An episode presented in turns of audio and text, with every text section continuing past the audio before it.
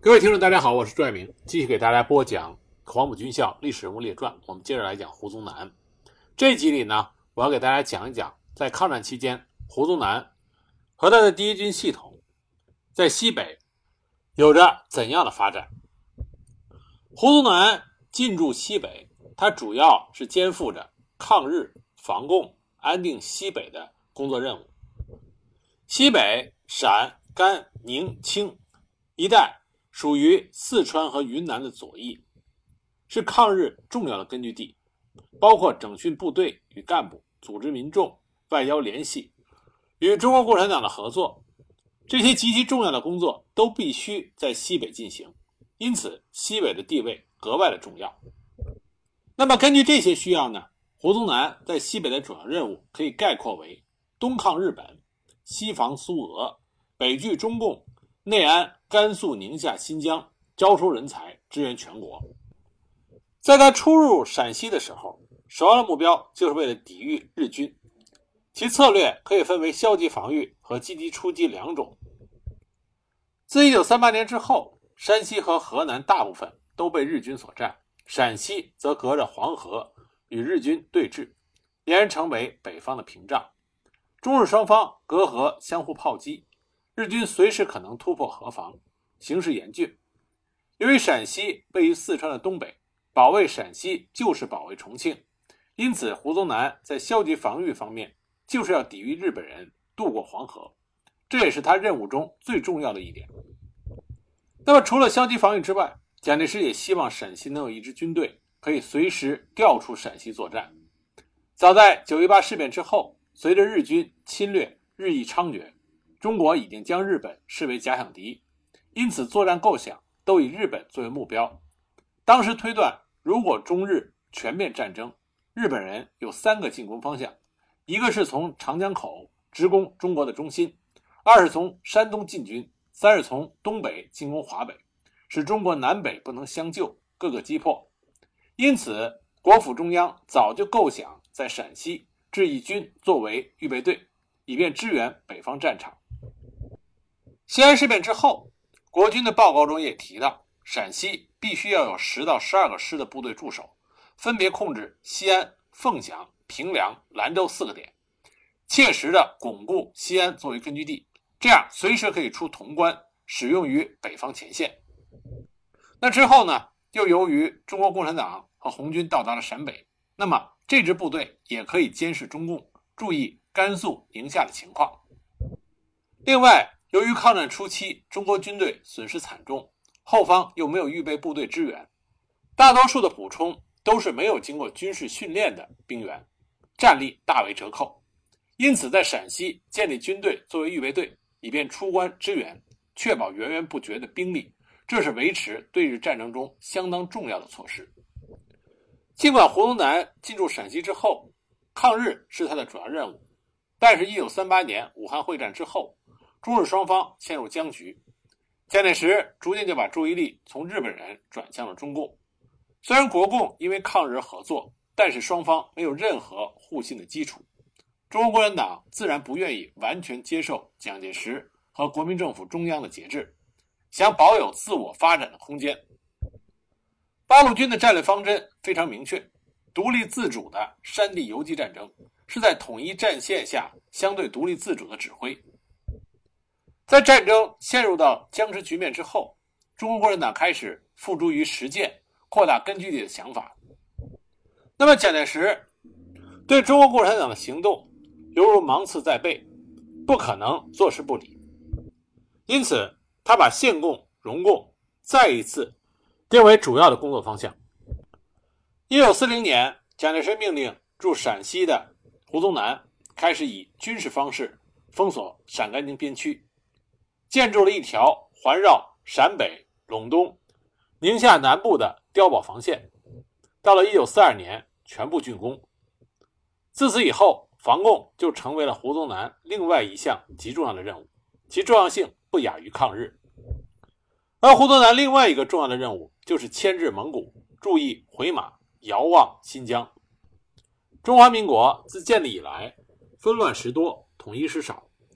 中央政府自顾不暇，自然无力管理边陲地带，因此，青海、宁夏的马鸿宾、马步芳、新疆的盛世才等人，以及少数民族的部落，就趁着权力真空之际，利用宗教、部落或者外国势力等力量，来建立起属于自己的势力。抗战开始以后，日本也曾经积极的联络西北，希望能够切断西北联络通道，以压迫国民政府。日本还曾经成立了绥远包头的特务机关，培植阿基纳旗的蒙古势力，借以压迫国民政府抗战力量。部分边疆部落也起而响应，愿意成为日本人的内应，比如说蒙古的德王。那么，像青海、宁夏的马家军，虽然表面上遵从国民政府，但是省政及财政皆不许外人插手，与中央也成若即若离的情况。新疆则是由盛世才控制，然而因为苏联的介入，使形势更加的复杂。西北地区属于国防重地，对于抗战能否持久进行有着重要的关系。因此，在陕西置重兵，一方面可以威胁蒙古部落，一方面可以牵制回马各部，另一方面也可以阻吓苏联。而最好的情况，便是将这些区域纳入到中央军的控制之下。因此，胡宗南。除了要东对日本、北对中共之外，向西安定大西北地区，也是他另外一个重要的任务。说完国家的大事，再说说军队。抗战前的中国仍有许多地方势力存在，军队各奉其主，地方色彩浓厚，中央难以号令。中国军队其实很像各省部队的联合体，蒋介石犹如是盟主。卢沟桥事变中。华北宋哲元完全不听从蒋介石的指示，蒋介石作为最高统帅，却无法实际指挥前线作战，有时连战事的进展都无从得知。蒋介石对此深感愤怒和感慨。其后，川军、桂军、晋军虽然响应抗战而出兵，但是作战表现都让蒋介石不甚满意。只是在团结抗战的前提下，蒋介石也无可奈何。除了地方军系之外，蒋介石对于中央军嫡系部队的表现也有埋怨，比如说在淞沪会战中，他就曾指责第一军与第十八军自行撤退，影响战情。蒋介石也时常在日记里写下如“高级干部中欲求志虑忠纯，不思不苟而识大体顾大局者，岂不可多得矣。对国事托付之难也。”然而黄埔军人。终究是蒋介石一手训练出来的，尤其是黄埔一期，与蒋介石有着革命的感情。因此，蒋介石虽然不满他们作战的表现，但至少命令能够贯彻，不像其他地方派系的军人号令不行。这是为什么蒋介石曾经写下“内部组织分子应求其纯一，而才干尚在其次也”。我们很多人都说蒋介石失去江山，是因为他爱用奴才。其实这句话有点过了。在一个风云变幻的大时代，大多数的领袖更需要的是一个忠诚、统一、服从、一致的团体，这样才能保证执行力。一个畅所欲言、平等、民主、百花齐放的团体是不可能在乱世中存活下来的。蒋介石并不是不知道人才的可贵。他和桂系李宗仁、白崇禧合作北伐成功，这是实实在在的功绩。但是之后，双方道不同不相为谋，分道扬镳，却给了中国革命实实在在的伤害。所以，我们说蒋介石不是不爱人才，相反，蒋介石很重视人才。但是在那样一个时代，不是什么人才你都可以用得了的。大时代风云变幻。有很多事情需要当机立断，机不可失，时不再来。一把不听话的宝刀，不能披荆斩棘还是小事，反过来要砍了自己，那就得不偿失了。蒋介石也是经过一系列的挫折和失败，他才下定决心，一定要让自己的部下以忠诚为首要条件，以服从作为天职。在抗战初期，中央军。牺牲惨重，第一军几乎大部分阵亡，精锐而富有战斗经验的人大多数战死，这造成中央军的实力减弱。许多因为中央军实力而屈从的地方实力派就有了骚动的迹象。那么，随着战争进入到僵持阶段以后，蒋介石就想重新培养黄埔部队的力量，一方面应付抗战，一方面也想构筑中央以及蒋介石他本人的威信。而最终的反攻重任，蒋介石更希望是由中央军来完成。胡宗南在陕西原本就有培训部队的任务，因此重新培育黄埔系统，建立中央军队，理应是由胡宗南负责。黄埔系的重建，除以黄埔前几期学生出任高级干部以外，尚需要中下级干部的配合，才能完全的控制部队。胡宗南因此在陕西成立了中央军官学校第七分校与战干第四团，借以教育黄埔的后进，同时不断的补充军队中中下级干部。自胡宗南入陕之后，便积极的重整部队，到抗战胜利为止。胡宗南部队基本上便是一个以黄埔军人为主的军系。那么，胡宗南在西北建立自己的系统，它不仅仅是针对地方杂牌部队，还涉及中央军其他各系的部队。它主要的手段是三种：一个是新编部队，二是派任亲信干部，三是混编部队。我们先来说说新编部队。由于胡宗南负有防共、抗日、稳定西北的重要任务。单凭他第十七军团的兵力必然不足，因此新编部队是必要的措施。蒋介石也想在西北建立一支预备部队，以负担最后反攻的任务，所以就给予了胡宗南编练新军的理由，如四十二军及五十七军。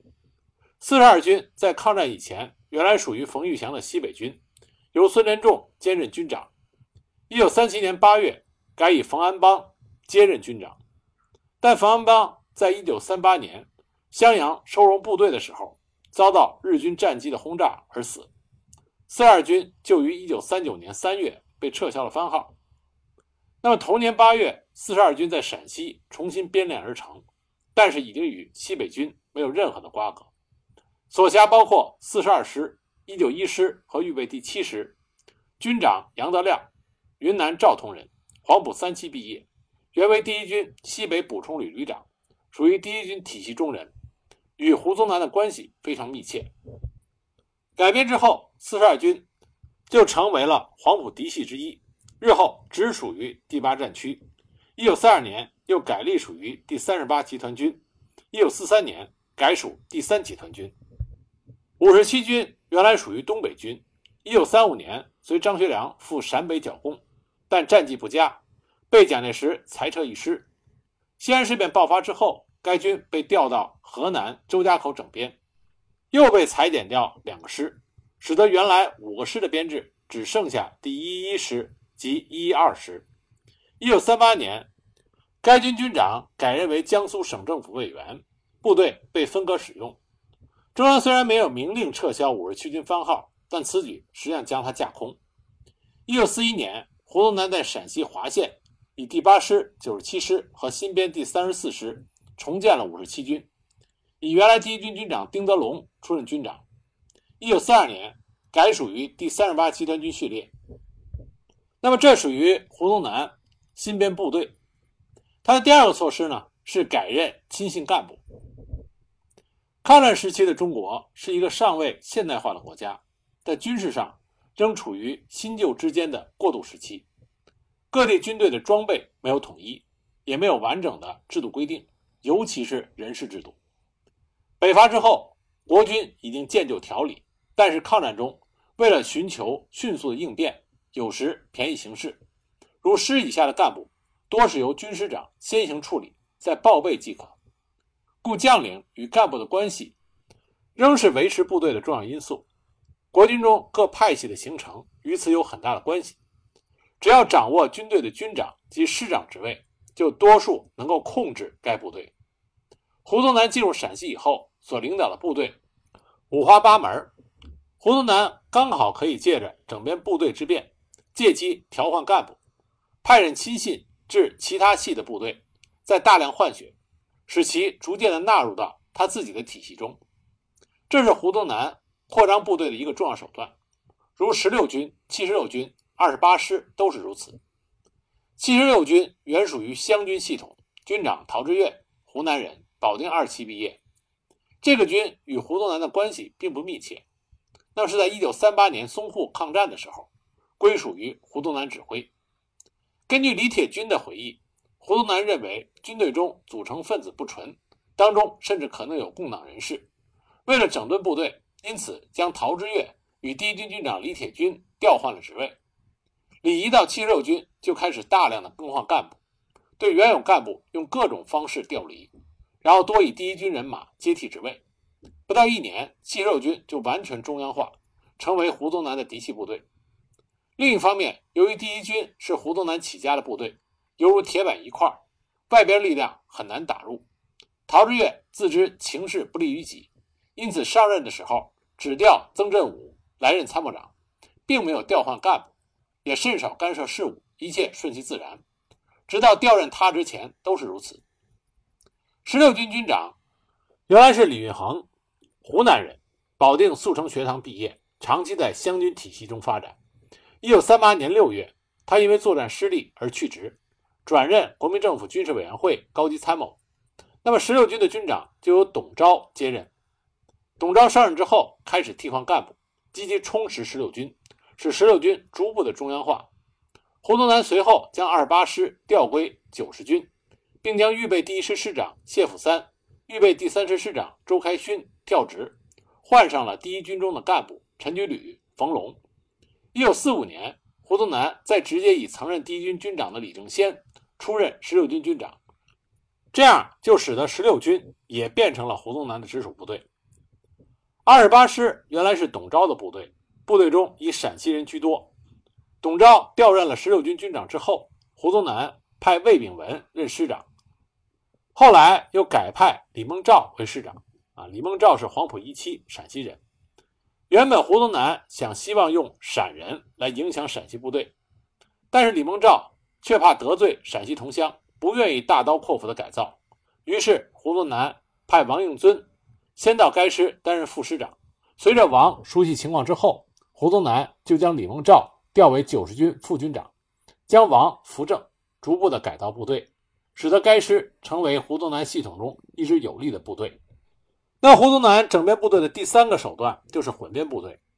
由于抗战初期国军的损失惨重，许多师已经不能成军，故有重整部队之办法，命令师及军按照其战绩以及历史渊源合并或者取消。因此，胡宗南也可以利用这种方式，将军队混编和其他各系的部队分割使用，打散部队的完整性。使其无法相互照应，再编入到他的嫡系部队建制中来。如此一来，部队便会和原来的体系疏远，成为胡宗南能够掌控的部队。六十一师原本属于张发奎的第八集团军，在剿共期间，隶属于胡宗南的剿匪纵队，与第一军有接触的经验。抗战发生以后，六十一师随胡宗南进入陕西。一九三八年，胡宗南以黄埔二级将领钟松接任师长。并将六十一师归属于第一军的编制之中。此部队长期与第一军混合之后，在各方面都仰赖于第一军，使得原本部队的特性大半消除，成为胡宗南的嫡系之一。六十一师在一九四二年改属于九十军序列，在延安封锁线上执行任务。胡宗南就通过上述的三个手段，使得自己的部队迅速的扩张，军事实力也迅速的上涨。那么，在胡宗南重建部队的过程中，构成他部队基本战力的士兵是以陕西农村的农民为主，因此胡宗南部队越多，陕西的征兵额度也就越高，形成了沉重的压力。根据规定，凡年满十八岁以上、届满四十五岁者，都有当兵的义务，并按照征集办法以及政府的命令，以区乡为单位抽签陕西省每月应征额度为一万人，一年为十二万人。然而，视情况需要，常有超征的情况。其中以1939年和1940年为最多，这两年基本上都超征，达到了18万人。所以可以说，陕西的壮丁是胡宗南部队扩大的根本。那么兵源有了，需要基层能够带兵的好干部。淞沪会战以后，十七军团不止缺乏士兵，基层干部也是消耗殆尽。第一军的连排长幸存者不及十分之一，因此补充基层干部为部队的当务之急。胡宗南在投身黄埔军校之前，曾经担任过小学教师，他非常重视教育，而且在担任第一师师长和第一军军长时期，也办过各种的训练班。他经常说：“十年树木，百年树人，教育是立国的根本。”我们前面讲到过，十七军团从上海撤退到陕西的过程中，吸纳了很多青年学生，因此胡宗南就呈请中央，准许在陕西境内筹设中央军官学校第七分校，以罗立荣、吴允洲、袁杰三人为筹办，将一千多名青年与天水训练班、大专生随军服务团。共计约两千多人，并复编了女生一队，集中在凤翔训练。这是第七分校的初始。一九三八年三月二十九日，第七分校正式获准成立，校部设于凤翔，胡宗南担任主任，顾希平为副主任，王超凡任政治部主任，其余大队长、队长多是由胡宗南军中的干部出任。同年五月，因为招收人数以及班级的增加。凤翔一地不够使用，校部就迁至西安王曲，所以七分校也被称之为王曲军校。这是胡宗南军系内部完整的重要组织。七分校占地广大，不只是凤翔一地，王曲周边数十里的村庄都在校地范围之内。军校内部训练设施完善，学生进军校之后，首先要经过入伍训练，科目以基本训练为主，器械体操为辅。在长达半年的入伍训练之后，便是干部专长训练，不仅注重课堂讲授，同时注重操场制式训练，还有野外战斗演习。另外，还有英语、数学、历史、地理等普通课程相互配合，完备了整体的训练。七分校的毕业生，除了特殊需求以外，大部分都是等待分配。此过程为各战区提出所需军官的数额，再由军委会分发至各地。而军校毕业的学生，较之于行伍出身的军官，素质更好，也比较抢手。胡宗南虽然无权力主导整个毕业生的分配，但仍能留选部分的优秀学生，如后来曾经任海军陆战队司令、警政署署长的孔令生便是如此。孔令生是七分校十五期的学生，毕业之后因为成绩优良而被留校，担任军校十六期各总队的区队副职务，辅助学生受训。当时被留下者大约有两百多人，而孔日后参加陆大参谋班，毕业后被分配至陕西第二十四师担任上尉参谋，后来又被调至第二十八师，师长王应尊就是孔令生在军校受训时候的大队长。此后就留在西峡口抗日和陕北剿共。胡宗南部队中有相当多七分校的毕业生，毕业以后被部队挑选，持续在胡宗南的军队中服务。因此，七分校的存在让胡宗南部队可以吸纳优秀人才，确保基层干部的训练与来源，筑起部队的根本。除了延揽优秀人才之外，胡宗南以军队干部和军校教育人员相互调动。根据胡宗南自己的说法，这个举动是为了求达理论与实际相结合、教育与行动一致的旨意，他将部队人才与学校人士实作交流之状，以资互鉴长短，密切衔接。凡是在部队当连长有成绩的，就调到学校充任队长；当营长的可以充当学校的大队长；当团长或副师长可以调充总队长。部队与军校频繁而大量的交流，使得军校与军队合为一体，让整个系统更加完整。这在当时的国军，这是相当先进的举措。蒋介石为此专门称赞了胡宗南。久而久之，在胡宗南的部队中就有了不成文的规定：凡升迁必定要有七分校的经历。那么，胡宗南的这种做法也使得七分校的声望提高。一般军官要求前往受训者不乏其人，同时也吸引了青年学生，认为七分校毕业生在胡宗南部队中升迁较为顺利，而让军队与军校相互交流，各军的干部可以提早的接触学生，学生分发到部队之后，师生关系再加上长官与部署的关系，让部队更加团结。胡宗南亲任七分校主任，同学都是胡宗南的学生，日后又成为部队的干部，这种双重关系使得双方可以更加紧密的结合。即使没有分配到胡宗南的部队中，那么感念胡主任的照顾，这对拓展胡宗南的声望与人脉有着极佳的助益。部队干部与军校相互交流虽有益处，但也有缺点，因为干部频繁的调动会影响训练。学生也无法适应，同时有些人只是军校的职位，作为升迁的一个阶段，不愿意全心的投入工作中。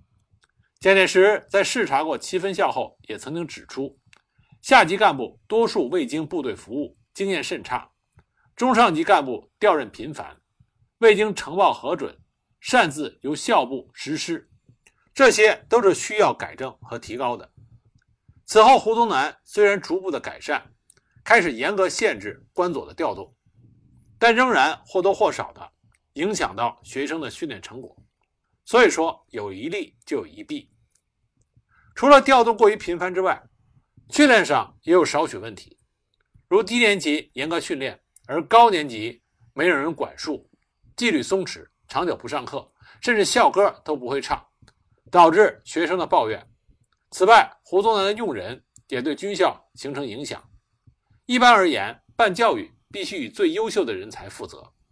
然而，早在胡宗南任第一师师长期间，却是将部队中用而不好用、撤差也不好撤的军官派去办教育。